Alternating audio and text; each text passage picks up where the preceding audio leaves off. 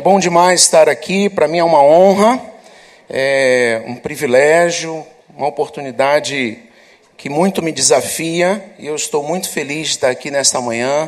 Quero agradecer ao meu amigo Ebenezer, todo o investimento dele na minha vida nesses 13 anos que a gente caminha junto. Muito obrigado, Ebenezer. Você tem me ensinado muito e para mim é um prazer estar aqui.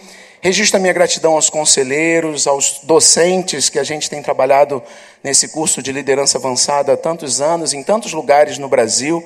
E eu animo você a fazer esse seminário de liderança avançada. É uma experiência transformadora.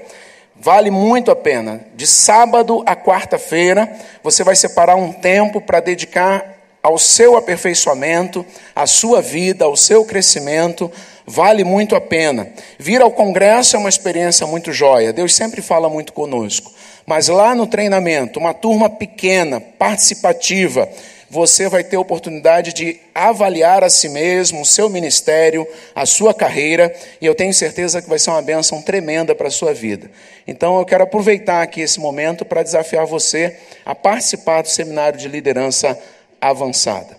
Meus queridos, nesta manhã nós vamos conversar um pouquinho sobre missão e eu quero começar é, relembrando a história da Igreja Morávia. Talvez você já tenha ouvido falar, em 1722, uh, ah, o caminho do Conde de Zinzendorf é, se cruzou com o caminho de alguns cristãos protestantes que estavam é, fugindo da perseguição e chegando ali na região que hoje é conhecida como Alemanha, eles buscavam abrigo e o conde de Zinzendorf, um homem que havia tido uma experiência tremenda com Deus, resolveu abrir a sua fazenda para acolher esses cristãos. E ali na fazenda de Ernute, ele criou a comunidade dos Irmãos Unidos e depois veio ganhar o nome da Igreja Morávia.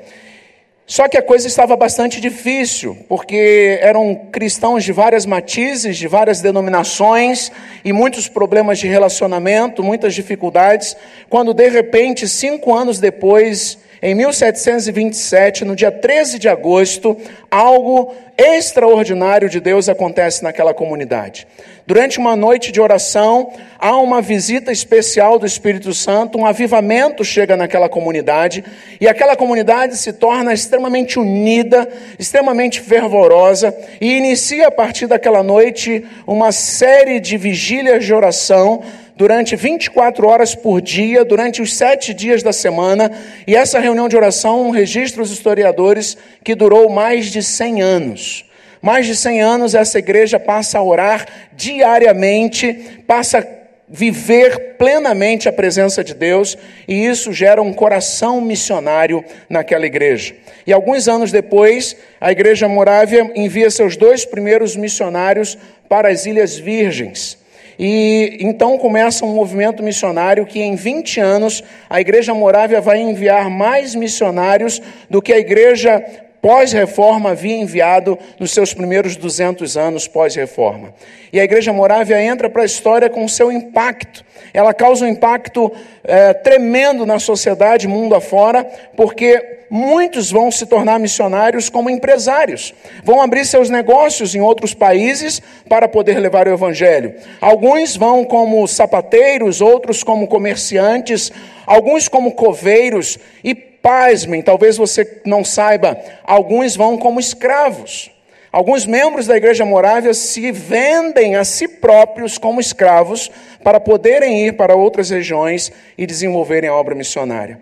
Eu pensei em começar essa reflexão nesta manhã lembrando a história desta igreja, porque é uma igreja que vai ter uma influência tremenda através da missão, influenciou através de leis trabalhistas, porque chegava no domingo, a, essa igreja ela precisava, ela precisava é, ter, ter um tempo de estudar a Bíblia. Então os patrões cristãos reuniam seus funcionários para estudar a Bíblia e assim por diante a igreja morava e impactou de maneira extraordinária o mundo afora com a missão, com a pregação do Evangelho, onde empresários, comerciantes, coveiros, escravos fizeram a obra do ministério onde estavam uma igreja que muito nos anima, muito nos impacta.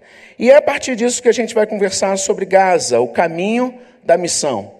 que é a nossa conversa hoje, esse momento tão especial em que Felipe, Felipe, um dos diáconos, é, pelo menos alguns dizem que eram os diáconos, aqui foi escolhido lá em Atos 6, um daqueles sete homens, homem cheio de sabedoria, cheio de fé, cheio do Espírito Santo, ele vai seguir para a região de Samaria, quando em Atos 8 a gente vê chegar uma grande perseguição na igreja primitiva e os cristãos são dispersos e Filipe, em especial, chega na região de Samaria. E é interessante, irmãos, nós percebermos que nós estamos falando de um homem comum. Nós não estamos falando de um dos apóstolos. Nós não estamos falando de um pastor. Nós estamos falando de um homem, se fosse nos dias de hoje, nos referíamos a um homem membro da igreja, talvez em Jerusalém. E esse homem, ele, ele segue após a perseguição para Samaria, e ele é deslocado do seu local de vida, ele é ameaçado, a sua vida está sob ameaça, porque, como ouvimos ontem, o pastor Jeremias falando, né, o nosso substância falando, é, Saulo respirava ameaças contra a igreja, mas Filipe não se intimida e ele, cheio da presença de Deus, cheio do poder de Deus, ele chega em Samaria e ele não perde tempo, ele vai pregar o evangelho, ele vai anunciar as boas novas. E Deus, de maneira extraordinária, começa a usar a vida de Filipe com sinais, milagres, muitos demônios sendo expulsos, muitas pessoas sendo curadas, muitas pessoas sendo libertas. É interessante, irmão, nós percebermos isso na vida de Filipe. Me fez lembrar de uma frase conhecida de Mário Sérgio Cortella, que ele, numa de suas palestras, diz: Faça o teu melhor na condição que você tem, enquanto você não tem condições melhores para fazer melhor ainda. É interessante isso porque Filipe ele está sendo perseguido. Humanamente falando, ele tinha tudo para ficar quietinho ali em Samaria. Ele tinha tudo para chegar naquela região e se esconder para que a sua vida não corresse mais risco. Mas ao contrário, ele começa a pregar e pregar e pregar, e Deus vai movendo a vida dele, e ele, nas condições que tem, começa a causar um impacto extraordinário na região de Samaria. Muitas vezes Deus nos permite perder, querido. Muitas vezes Deus nos desloca, nos tira de lugares prósperos, faz com que nossos negócios se fechem, permite crises, permite lutas, e Ele nos leva a passar pelo vale do sofrimento, Ele nos leva a passar pelo vale da dificuldade, pelo vale da dor, e muitas vezes o que Deus está querendo nos mostrar é que nós nos aprofundemos na relação com Ele e experimentemos de maneira sobrenatural a Sua graça, o Seu poder e a Sua presença na nossa vida. Filipe então chega ali em Samaria, começa a fazer um ministério tremendo. E ele está bem, e agora o ministério dele em Samaria está florescendo, a ponto dos apóstolos irem lá ver o que estava acontecendo. Presença de Deus, poder de Deus, graça de Deus, um ministério frutífero e visível. As pessoas iam até ali querendo ouvir mais, querendo receber mais. E aí nessa hora Deus mexe com Felipe mais uma vez. E aí nós vamos chegar no caminho de Gaza. Abra sua Bíblia, por favor, em Atos 8. Nós vamos ler do verso 26 em diante, Atos capítulo 8, verso 26. Nós temos aí a experiência quando Deus vai mexer e vai mover a vida de Filipe mais uma vez. Atos 8, verso 26. Eu leio na NVI, você pode estar acompanhando. Um anjo do Senhor disse a Filipe: Vá para o sul, para a estrada deserta que desce de Jerusalém a Gaza. Ele se levantou e partiu. No caminho encontrou um eunuco etíope, um oficial importante, encarregado de todos os tesouros de Candace, rainha dos etíopes. Esse homem viera a Jerusalém para adorar a Deus, e de volta para casa, sentado em sua carruagem, lia o livro do profeta Isaías. E o Espírito disse a Filipe: aproxime-se dessa carruagem e acompanha. Então Filipe correu para a carruagem, ouviu o homem lendo o profeta Isaías e lhe perguntou: O senhor entende o que está lendo? Ele respondeu: Como posso entender se alguém não me explicar? Assim convidou Filipe para subir e sentar-se ao seu lado. O eunuco estava lendo esta passagem da Escritura. Ele foi levado como ovelha para o matadouro, e como cordeiro mudo diante do tosqueador, ele não abriu a sua boca. Em sua humilhação foi privado de justiça. Quem pode falar dos seus descendentes? Pois a sua vida foi tirada da terra. O eunuco perguntou a Filipe: Diga-me, por favor, de quem o profeta está falando? De si próprio ou de outro? Então Filipe, começando com aquela passagem da Escritura, anunciou-lhe as boas novas de Jesus. Prosseguindo pela estrada, chegaram a um lugar onde havia água. O eunuco disse: Olhe, aqui há água, que me impede de ser batizado? Disse Filipe: Você pode, se crê de todo o coração. O eunuco respondeu: Creio que Jesus Cristo é o Filho de Deus. Assim, deu ordem para parar a carruagem. Então Filipe e o eunuco desceram a água e Filipe o batizou. Quando saíram da água, o Espírito do Senhor arrebatou Filipe repentinamente. E o eunuco não ouviu mais, e cheio de alegria, seguiu o seu caminho. Filipe, porém, apareceu em Azoto e, indo para Cesareia, pregava o evangelho em todas as cidades pelas quais passava. Amados, baseado nessa experiência de Filipe que nós vamos refletir então nessa manhã. Esse homem que já havia sido tirado de Jerusalém, jogado em Samaria, agora em Samaria com ministério frutífero, ele vai ser deslocado por Deus para uma nova experiência. E nós vamos tentar tirar algumas verdades. A primeira verdade que eu quero tentar compartilhar com você, querido, é que o caminho da missão, o caminho de Gaza, o caminho da missão é o caminho do Espírito Santo. Se você prestar atenção comigo, verso 26 diz que o anjo do Senhor disse a Filipe. Verso 29, e o Espírito disse a Filipe. Verso 39, Espírito do Senhor arrebatou Filipe. É interessante, irmãos, que nós não estamos falando de um homem que está tomando decisões pessoais, mas nós estamos falando de um homem que está sendo movido pelo Espírito Santo de Deus. Eu e você precisamos entender que, seja na empresa, seja na faculdade, seja na escola, seja na igreja, quem é Senhor da minha vida e da sua vida é o Espírito Santo de Deus. Ele que habita em nós, ele que nos conduz. E em Cristo Jesus habita toda a plenitude do conhecimento. E esse Senhor que diz estar conosco em todo o tempo é quem nos capacita para toda e qualquer situação. Querido empresário, querido professor, querido amigo que está aqui, irmão, pastor, tem horas que nós paramos e não sabemos para onde vamos, mas o Espírito sabe. O Espírito sabe.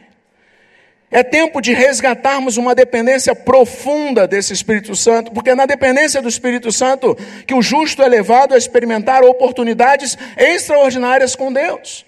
Oportunidade que ele não sabe o que está acontecendo, mas Deus sabe. Porque é nesse processo de uma dependência do Espírito de Deus que Deus transforma o cronos, o nosso tempo normal, o nosso dia cotidiano, a nossa agenda diária, os nossos horários, os nossos minutos, o nosso calendário. Deus pega e transforma no kairós dele. Pega oportunidades, situações, crises, vitórias, perdas e transforma em momentos extraordinários do mover de Deus na nossa vida.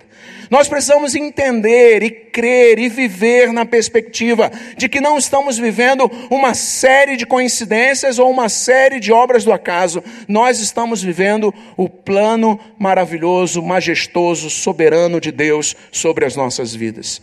Talvez, querido, você tenha vindo para esse congresso e esteja com seu coração apertado. Porque você tem enfrentado lutas, tem enfrentado enfermidades em casa, tem enfrentado desemprego, tem enfrentado uma crise no seu negócio, num Brasil como o nosso. Mas deixa eu dizer uma coisa para você: Deus não perdeu o controle. Deus continua sendo Deus, Ele continua no controle de todas as coisas. E é nessa perspectiva que Felipe, que está no momento de sucesso em Samaria, ali iniciando o seu ministério, ele é movido pelo Espírito de Deus para um lugar que não faz muito sentido, nós vamos ver daqui a pouco, mas ele vai. Ele simplesmente segue, ele simplesmente obedece. Talvez com uma pergunta: por que sair daqui? Por que sair dessa cidade onde os milagres de Deus estão sendo tão extraordinários? Por que sair deste local onde tantas vidas estão se convertendo? Deus está me mandando para um lugar que não tem nada. Mas Deus continua sendo Deus. Um exemplo disso, irmãos, é a vida de Daniel. Quando nós olhamos nas Escrituras a vida de Daniel, nós vamos ver um jovem junto com seus amigos que é levado prisioneiro de guerra. E ele ali naquela nova nação, num lugar na Babilônia que era uma nação expoente na época, era o centro de muito conhecimento, de muita força, de muita, muita inteligência. É, Daniel chega ali vindo de uma nação pequenininha, Israel, sem significado, sem muito valor. E quando ele chega na Babilônia, colocado ali, aparentemente como um capturado de guerra, mas como alguém que teme a Deus, debaixo da soberania de Deus no controle em sua vida, Daniel decide ser fiel ao Senhor e não se contaminar, porque ele entende que onde ele estivesse, o nome de Deus tinha que ser glorificado. E aí o que, que acontece com Daniel? O rei da Babilônia, Nabucodonosor, vai reconhecê-lo e seus amigos como os mais sábios daquela região. Diz assim Daniel, no livro de Daniel, capítulo 1, nós temos esse registro. O rei conversou com eles e não encontrou ninguém comparável a Daniel, Ananias, Misael e Azarias, de modo que eles passaram a servir o rei. O rei lhes fez perguntas sobre todos os assuntos nos quais se exigia sabedoria e conhecimento, e descobriu que eram dez vezes mais sábios do que todos os magos e encantadores de todo o reino. Querido, é isso que acontece quando você decide honrar ao Senhor, mesmo num caminho que você não compreende, mesmo no momento que você não tem o controle, mesmo onde tudo que é bom aparentemente para você lhe foi tirado. Honre ao Senhor, porque ali Deus te fará uma referência da glória dele para as pessoas que estão ao redor. Não é por acaso, não é um acidente, não é uma, uma situação fora de controle. Deus, o Espírito Santo de Deus, sabe todas as coisas. Aqueles jovens tornaram-se líderes, apesar de levados como escravos. Muitas vezes nós não vamos entender na hora aquilo que Deus tem para nós. Muitas vezes nós não vamos entender no momento o que Deus quer nos ensinar. Mas uma coisa é certa: Ele vai nos ensinar, Ele vai fazer, Ele vai conduzir, Ele vai dirigir a nossa vida.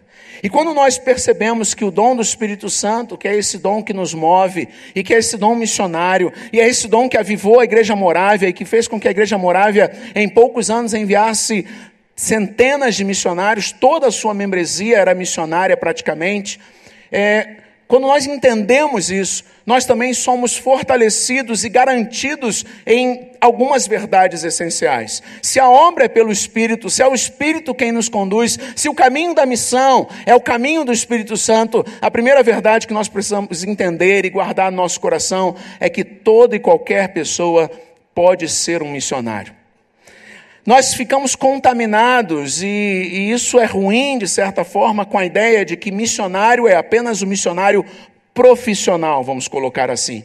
Aquele que se apresenta a uma agência missionária, uma junta missionária e se dedica a, a ir para uma outra cidade, a um outro país e, e fazer a obra missionária.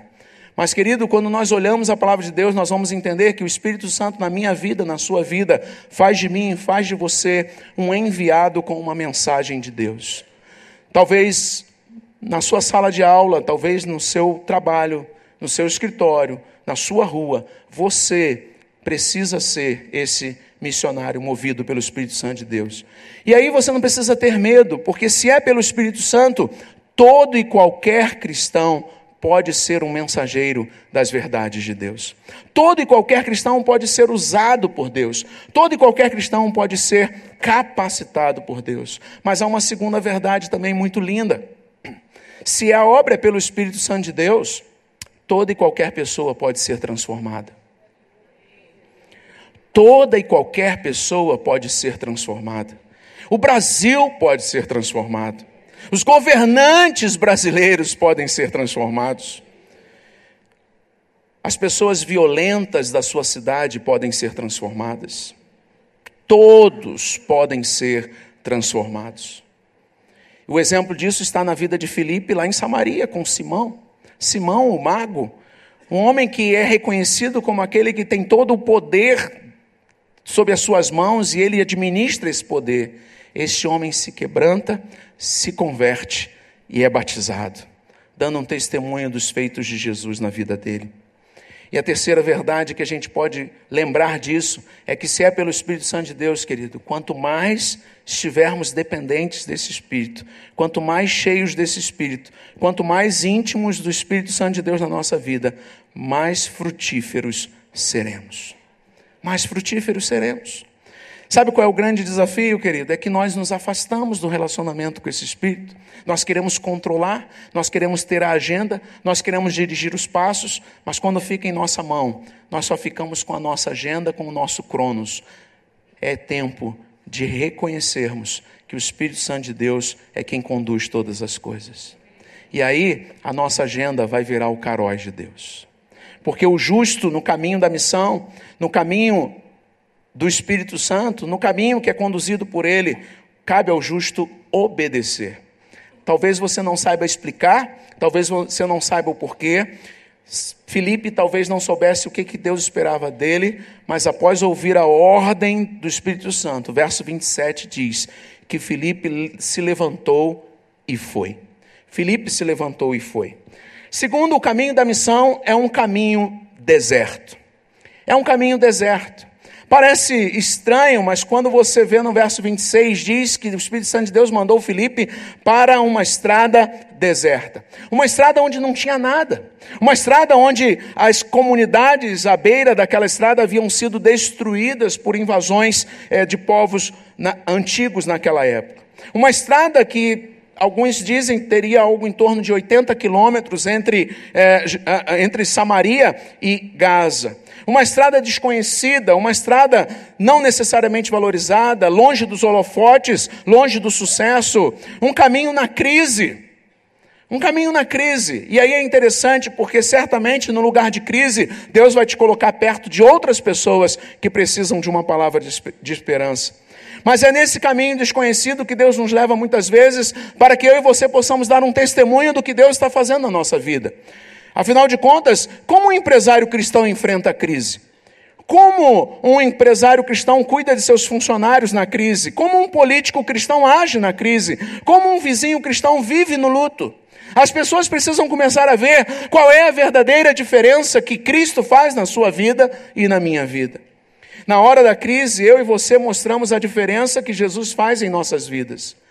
E é interessante, queridos, percebermos que o caminho é deserto, porque o importante não é o caminho. O mais importante não é se o local é deserto ou se é um local de holofotes. O mais importante não é se é em Jerusalém, se é em Samaria ou se é na estrada para Gaza. O mais importante, querido, é quem encontraremos lá e quem vai conosco. O mais importante é quem encontraremos nesse caminho e quem irá conosco. Os discípulos no caminho de Emaús são exemplo disso. Eles estavam desesperançados e quem eles encontraram lá? Jesus. Caminho de Damasco, vimos ontem, Paulo. Um caminho talvez de guerra, de batalha, de sangria, mas quem Paulo encontrou lá? Jesus. É interessante, irmão, nós percebermos isso. Alguns anos atrás, cerca de 14 anos atrás, Deus me deu o privilégio de fazer uma viagem à China. E ali nós fomos com um grupo de líderes cristãos. Eu tive o privilégio de jantar com esses líderes cristãos, com o pastor Alan Yuan. Pastor Alan ele foi preso aos 44, an aos 44 anos de idade, por ser pastor na Revolução Chinesa. E ele ficou 22 anos preso. Durante 22 anos, ele conta no seu testemunho de que ele só tinha a sua memória as verdades de Deus.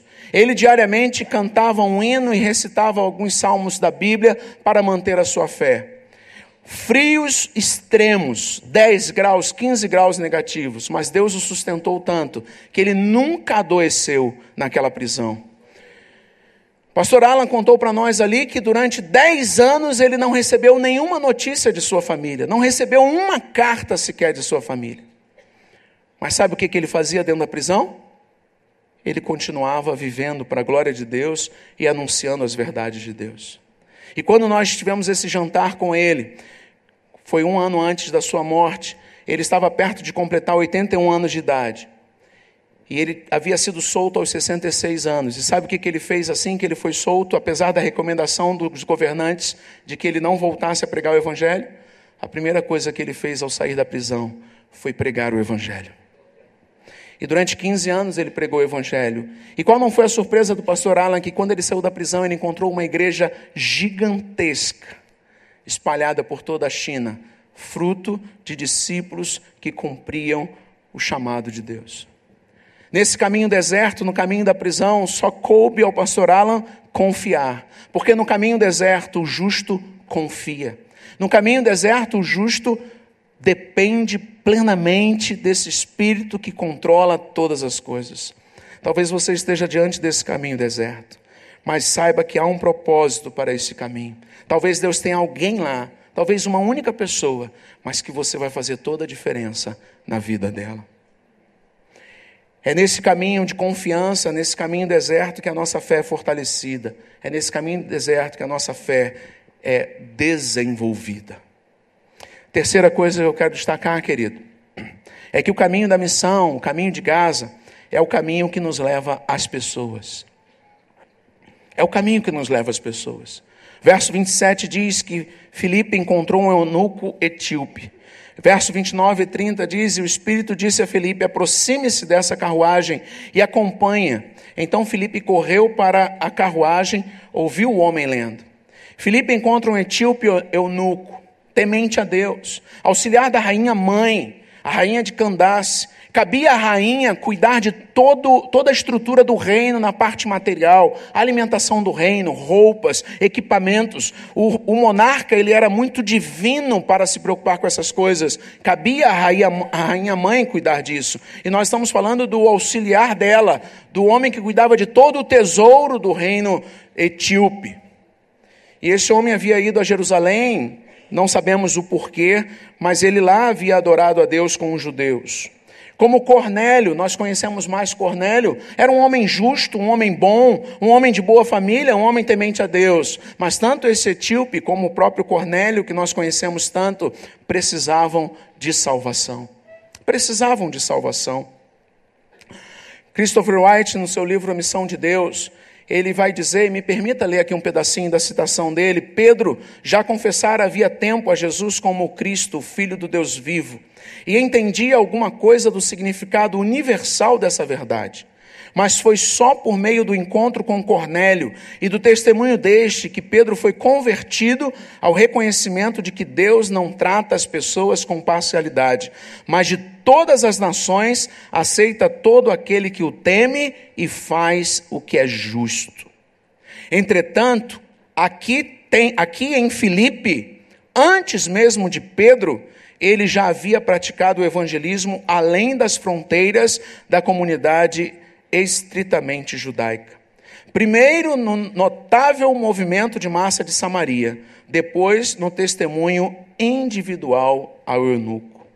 É interessante esse comentário de Christopher White, porque ele está apontando para nós a visão se estendendo da igreja de Jerusalém, que achava que era apenas os judeus que poderiam receber essa mensagem do Evangelho, mas Agora o Espírito de Deus está mostrando que há muito mais pessoas que precisam de salvação, precisam de vida, precisam de esperança do que eles podiam imaginar.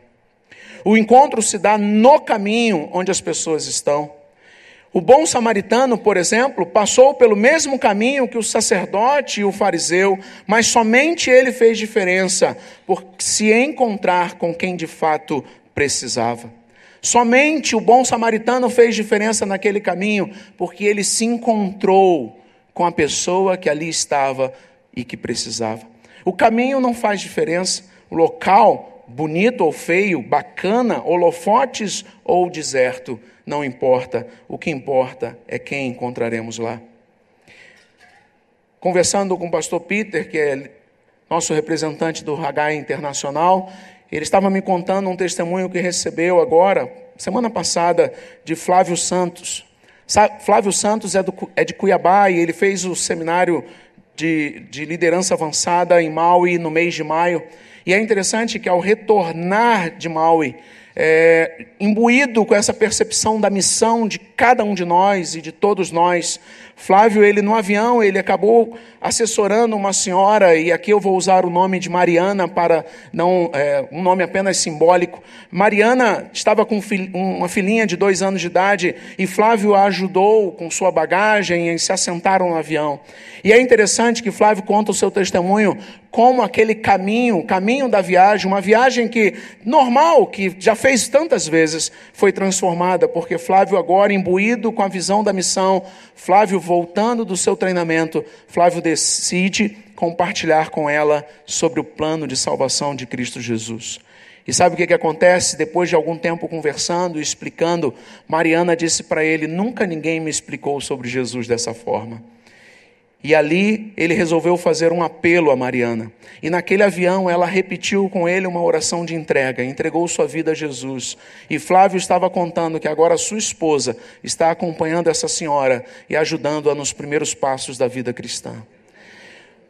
O voo de Miami para São Paulo ganhou um novo significado. O voo de Miami para São Paulo não é mais apenas um simples voo, como tantos que nós fazemos, porque agora aquele voo Flávio se encontrou com Mariana. E quando eu me encontro com alguém, Jesus precisa se encontrar com esse alguém também. Porque nós somos os agentes de Deus no caminho. Há milhares de pessoas como o etíope, há milhares de pessoas como o eunuco. Nós precisamos mudar a nossa mentalidade. Ficamos achando que as pessoas que não estão na igreja, que ainda não entregaram a vida a Jesus, não são pessoas valiosas. Precisamos pedir perdão a Deus por esse sentimento. Pelo contrário, são pessoas valiosíssimas, pessoas que têm uma formação especial, que têm abençoado esse país, são professores, são líderes, são médicos, e nós nos encontramos com eles na fábrica, na escola, na feira, no hospital, na universidade, nas favelas. E eu e você, ao nos encontrarmos com eles, temos todas as possibilidades de anunciarmos o amor de Jesus, porque quem melhor do que eu e você, que somos pessoas como eles e estamos com eles para falarmos do amor de Deus a eles. Deus nos desafia nessa manhã, querido, a entendermos que essas pessoas, elas são muito especiais, mas elas necessitam conhecer o amor e o cuidado de Deus. Elas precisam ouvir a mensagem de esperança e de salvação. Felipe era um, um, um, um discípulo, um, servo ali, e ele se tornou um apóstolo, um mensageiro, um pregador aos excluídos. Todos podemos viver como Felipe, falando de Jesus para aqueles que buscam Deus, confiando que, mesmo oferecendo Jesus da forma mais simples, o Espírito Santo já começou a obra antes e é quem vai completar a obra depois. E basta às vezes aquela pessoa apenas ouvir uma pequena palavra dos seus lábios. Ou você acha mesmo que Nínive se converteu por causa da pregação de Jonas? Mas, de maneira extraordinária e sublime, Deus decidiu que ele precisava de Jonas lá. Não seria muito simples Deus estalar o dedo e Nínive toda se converter? Mas Deus disse: Não, eu quero usar o Paulo, a Maria, o João, o André, o Felipe, o Lívio. Pessoas precisam de pessoas. Pessoas estão por toda parte apalpando Deus, religiosas, tementes, buscando. Elas ainda não encontraram Jesus. E você está do lado dela. Você senta do lado dela no escritório todo dia, já, já se fazem dez anos e você nunca falou de Jesus para ela. O caminho da missão é o caminho que se encontra com as pessoas. E sabe o que eu e você fazemos nesse caminho? Nós nos conectamos às pessoas. Tivemos uma experiência linda lá na igreja do Valqueire é, é no início desse ano. Resolvemos adotar o, o projeto Casa de Paz, onde duplas ou trios da igreja são treinados e a gente contacta famílias e amigos não cristãos, não crentes, não convertidos, que aceitem durante cinco semanas caminhar e, e receber visitas, a pregação do Evangelho. E qual não foi a nossa surpresa? Pastor Jorge Henrique está aqui. Cadê o pastor Jorge Henrique? Dá um tchau para mim, está ali. Pastor Jorge Henrique está aqui, trabalha comigo lá no Valqueire, tem sido um companheiro, um homem de Deus, me ajudou a coordenar esse projeto. E eu louvo muito a Deus, Jorge, pela sua vida, viu, querido? Porque foi fundamental para o sucesso do projeto Casas de Paz. E ali, irmãos, na Casa de Paz, quando a igreja saiu para as ruas e começou a falar com os amigos, você gostaria de receber durante cinco semanas a nossa visita para falarmos de Deus na sua casa? Qual não foi a nossa surpresa aqui? 85 famílias. 85 famílias de não crentes abriram as suas casas e durante cinco semanas uma vez por semana, receberam uma equipe da nossa igreja. 85 famílias, nós estamos falando de algo em torno de 300 pessoas não crentes, que durante cinco semanas receberam a nossa visita, porque queriam conhecer mais do amor de Deus. As pessoas estão ao nosso redor querendo ouvir do amor de Deus. E nesse caminho que leva as pessoas, o justo se conecta. Você precisa aproveitar a influência que tem em seu trabalho, na sua chefia, para se conectar às pessoas e falar do amor de Deus a elas. Mas quarta coisa que eu quero destacar, que o caminho da missão, o caminho de Gaza, é o caminho das escrituras. É interessante vermos que verso 35, Filipe, começando com aquela passagem da escritura, anunciou-lhe as boas novas de Jesus. Lâmpada para os meus pés é a tua palavra e luz para o meu caminho. Entendes o que lê? Foi a pergunta de Filipe para o etíope. E o Filipe disse: Como poderia entender se ninguém me explicar? E diz o texto que Filipe sobe e se assenta naquela carruagem. Naquela... Alguns historiadores acreditam que, na verdade, não era uma carruagem é, é, chique, seriam tipo aqueles carroções grandes de viagem com compras, materiais. E Felipe sobe, se assenta ali com o etíope e começa a explicar. E, e meditando um pouquinho nesse trecho, me, per, me permita ah, imaginar um pouco, eu comecei a compreender essa ideia de subir e se assentar ao lado do etíope como uma ideia de começar onde o etíope estava. Felipe começa onde ele está. Felipe pega o texto que ele está lendo e começa a explicar. Mas uma coisa importante temos aqui: Felipe conhecia a palavra de Deus. Você, querido, às vezes fica tímido para compartilhar o amor de Deus, porque você não está conhecendo a palavra de Deus. Você precisa gastar tempo com essa palavra, você precisa lê-la, você precisa meditar nela, você precisa confiar nela. A santa, imutável, tudo passará, mas a minha palavra não há de passar.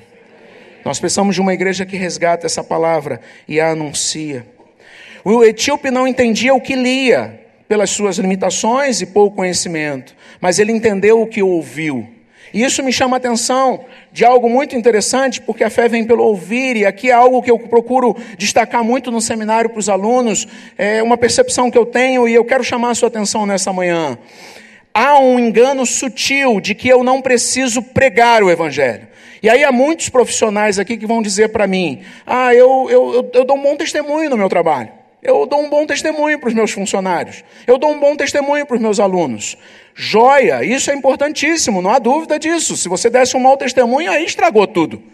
O bom testemunho é importantíssimo, mas querido, você precisa pregar o Evangelho. Você precisa falar falar, porque ao olhar para a minha vida e para a sua vida, alguém de fora pode perceber a diferença que Deus faz em nós, mas ele nunca conseguirá entender, apenas olhando para nós, o que Jesus fez por ele na cruz do Calvário.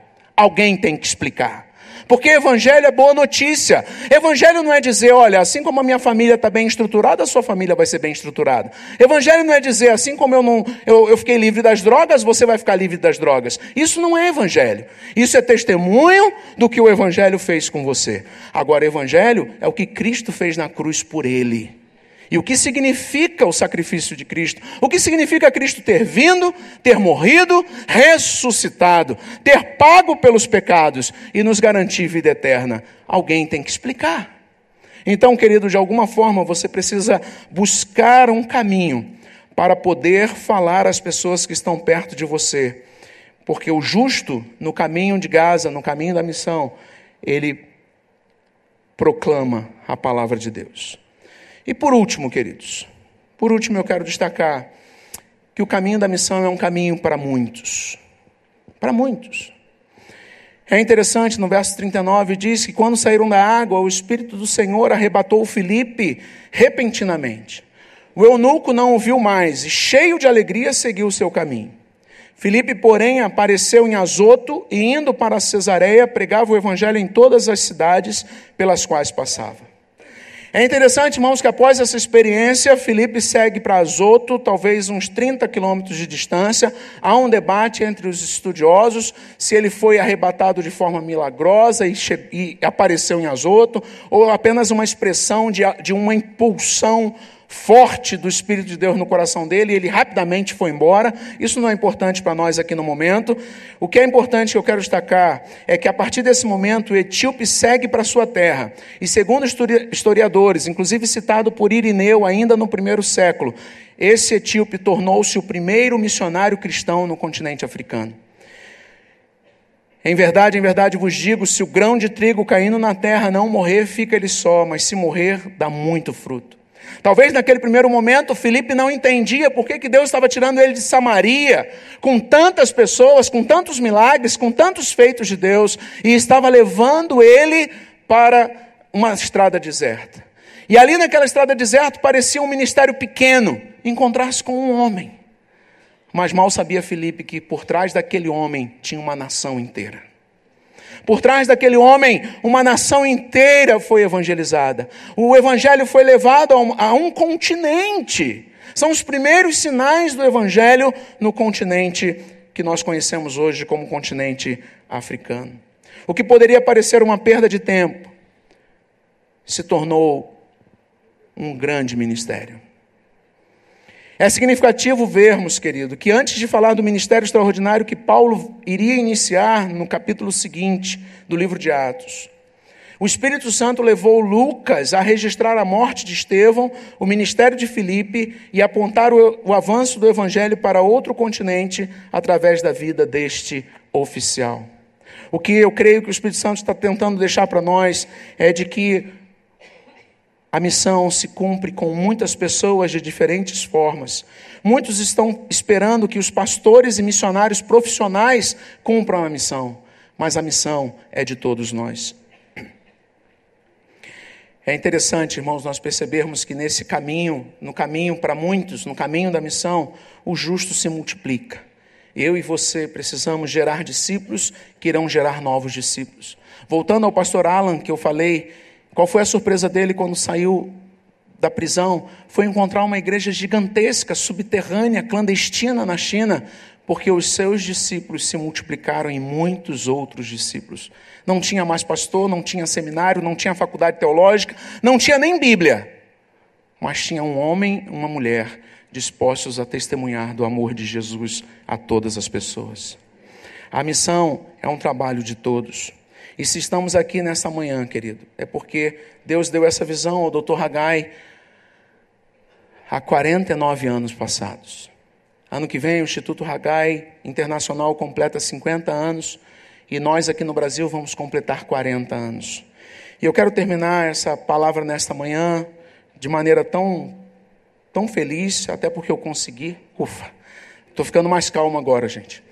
É, eu queria terminar contando uma história que Deus me deu o privilégio de vivenciar na fronteira, nessa viagem à China, na fronteira, na tríplice fronteira Rússia, China e Coreia do Norte. A Coreia do Norte é tão em voga aí na mídia, né, essas semanas, e eu quero pedir que você ore pela abertura da Coreia do Norte. Há um ministério mantido por agências missionárias da Coreia do Sul, da China e dos Estados Unidos na linha fronteiriça entre Coreia do Norte e China. E Deus me deu o privilégio de visitar uma casa clandestina nessa linha de fronteira, onde, quando algum coreano do norte foge para a China atrás de comida, essa casa abriga essa pessoa, dá comida a ele, dá sacas de arroz para ele levar de volta, mas também fala de Jesus para ele. E numa dessas idas ali, o, missionário contou para nós uma experiência muito interessante. Um jovem chegou naquela casa e ouviu o evangelho, recebeu comida. Voltou para a Coreia do Norte, levando sacas de arroz, mas impactado com a mensagem que ele ouviu, ele chamou um amigo e disse: Vamos comigo lá, você precisa ouvir essa mensagem. E eles fogem de novo pela fronteira, chegam à China, ouvem o evangelho e ganham uma agendinha como essa aqui, que eu ganhei uma de presente naquela viagem. A princípio é uma agenda simples, uma forma de disfarçar. É uma agenda simples, de anotações, de calendário, mas aqui dentro tem o Evangelho de João impresso, no meio dela para de forma escondida tentar entrar com o evangelho na Coreia do Norte. Havia uma expectativa de que o evangelho tinha praticamente acabado na Coreia do Norte. Isso se deu na época do avô do atual ditador, quando ele perseguiu implacavelmente os cristãos, onde o último relato de cristãos mortos foi quando ele encontrou cristãos no interior da Coreia do Norte e com um caminhão mandou enforcou as crianças e mandou passar com um caminhão em cima dos seus pais nesse momento em que parecia que o evangelho tinha acabado na Coreia do Norte, esses dois jovens voltam na China, ganham essa agendinha, se convertem e voltam para a Coreia do Norte na expectativa de pregar o evangelho. Quando chegam na entrada, são capturados, eles voltando clandestinamente, são capturados por soldados, e os soldados, revistando, encontram essa agenda e, vendo o evangelho de João, espancam os dois, e os dois são dados como mortos e jogados num terreno baldio na Coreia do Norte. Mas um deles, aquele primeiro, não havia morrido, apenas o outro. E alguém o socorre, ele volta para casa e ele chega em casa decepcionado. Que loucura eu fiz, perdi meu amigo. E ele joga a sua agenda num canto dentro de casa. E ele deixa essa agenda lá. Passam-se algumas semanas, alguns meses. O seu tio fica muito doente. E o seu tio está sob uma cama sem comer há dias, inchado, muito inchado, muito doente. E aquele jovem por algum motivo, e a gente sabe que é um mover do Espírito Santo, ele se lembra de algumas coisas que ele tinha ouvido. E ele pega a agendinha lá no seu armário e começa a ler, e ele começa a ver os milagres de Jesus no Evangelho de João. E ele faz uma oração: Jesus, se o Senhor existe, cura meu tio. Qual não foi a surpresa daquele jovem que no dia seguinte de manhã ele acordou com o seu tio sentado na cama pedindo um prato de mingau? O seu tio foi curado e ele pegou a agenda e começou a ler fortemente o Evangelho de João, dobrou seu joelho e disse: Jesus, eu entrego a minha vida a ti. E eles, como disse o pastor Jeremias ontem, ele se rendeu a Jesus. E sabe o que, que acontece quando alguém se rende de verdade? O compromisso com a missão nasce no coração. E aquele jovem começou a pregar o evangelho na Coreia do Norte. E hoje são milhares e milhares de cristãos dentro da Coreia do Norte, debaixo de dura perseguição. É o país número um em perseguição no mundo.